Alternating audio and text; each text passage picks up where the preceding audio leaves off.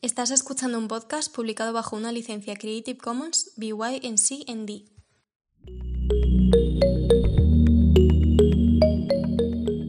Bienvenidos y bienvenidas al podcast Hacia el Diseño Sostenible.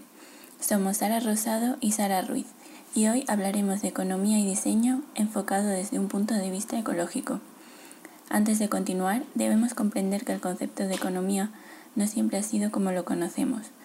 La definición actual de economía deja al margen el concepto de economía de la naturaleza. Pero, ¿qué es esto de economía de la naturaleza?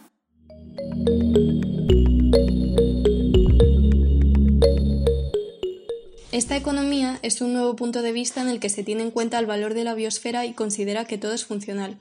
Pero el sistema económico se desvió hacia el valor monetario y esta ruptura desembocó en un desinterés en el valor de los recursos naturales hasta un total abandono. Vaya, entonces, ¿eso significa que el diseño solo es objeto económico si es útil para producir? Parece que sí, aunque como búsqueda de una reconexión entre la economía de la naturaleza y la economía monetaria y financiera, surgen nuevos planteamientos como la economía ecológica, la economía circular o la economía social. Hablemos de ellas. Por supuesto. Empecemos por la economía ecológica. Esta integra aspectos de economía, ecología, termodinámica, ética y de un rango de otras ciencias naturales y sociales. Tiene como objetivo solucionar de manera estructural problemas medioambientales. Interesante. Pasemos ahora a la economía circular que todos conocemos por la famosa regla de las tres Rs, ¿verdad? Sí, pero pretende ir más allá de los conocidos términos reducir, reutilizar y reciclar añadiendo algunos otros como repensar, rediseñar, reparar o redistribuir. Uno de sus objetivos es alargar la vida útil de los productos y respetar los tiempos de regeneración de los recursos, acabando con el agotamiento de estos y con el derroche de energía. Entonces, ¿qué diferencia hay entre esta economía y la ecológica?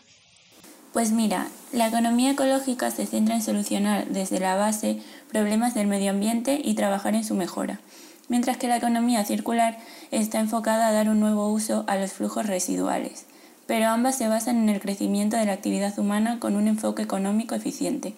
Pues ya solo nos queda la economía social. ¿Qué nos puedes contar de ella? Esta economía pretende llevar a cabo un conjunto de actividades económicas y empresariales que tienen como objetivo mejorar la calidad de vida de la sociedad en su totalidad, fomenta la participación, la igualdad y el respeto al medio ambiente, Así que, como podemos ver, tanto la economía ecológica como la circular entran dentro de los planes de la economía social.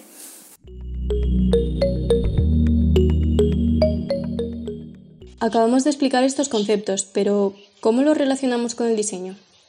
Pues existe un término muy interesante llamado ecodiseño. Este se centra en incorporar criterios ambientales en la fase de concepción y desarrollo de cada producto. Es decir, son productos, o bienes o servicios, cuyo método de fabricación está basado en las clases de economías que hemos mencionado previamente. Sí, por ponerte algunos ejemplos de ecodiseños, existe mobiliario urbano moldeable y expandible, como el sistema Loco, diseñado por la empresa italiana Allplast. También hay artículos de moda fabricados únicamente con objetos reciclados, objetos para casas, oficinas y espacios públicos hechos con un solo material. Es muy emocionante saber que el diseño puede contribuir y ayudarnos en este proceso de cambio pero podemos contribuir también desde nuestras casas. Pues sí, la clave de todo está en cambiar positivamente nuestros hábitos diarios. Por naturaleza somos seres consumidores y en ocasiones algo derrochadores, por lo que si queremos contribuir a este gran movimiento debemos ser más conscientes de nuestro consumo.